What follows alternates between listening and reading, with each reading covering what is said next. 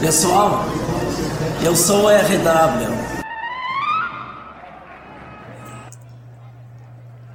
Sofrimento absurdo do, dos secadores, entre os quais eu me incluo. Nessa rodada de domingo, com, com a vitória apertada do Flamengo e a vitória do, do Inter com, com o VAR descalibrado. O Brasil conseguiu o que ninguém conseguiu no mundo inteiro. O, o VAR Gacibão, o VAR Noveleto, o VAR sei lá o nome de quem, está completamente desmoralizado no, no Brasil. Escândalo. Agora descobriram o erro humano do VAR. Sim, porque antes os juízes erravam, era o erro humano.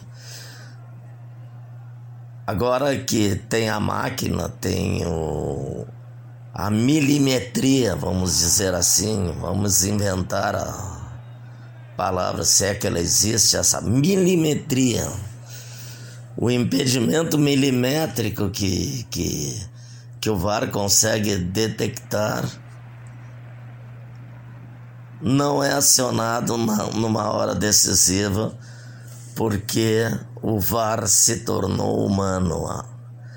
Ou seja, o, o gráfico do VAR pifou, descalibrou. Seria por um erro humano? Então hoje assistir futebol no Brasil é um é um exercício de sofrimento impressionante.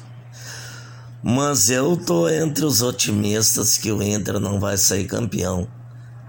A semana dos secadores, a semana dos secadores foi boa, porque eu queria que o Inter chegasse contra o Flamengo com o Urubu precisando da vitória para passar à frente.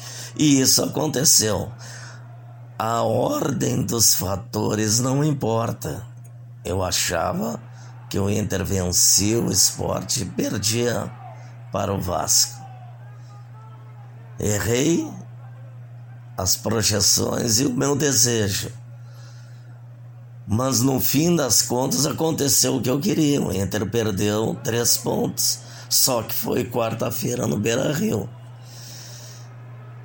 Então está tudo conforme eu sonhava.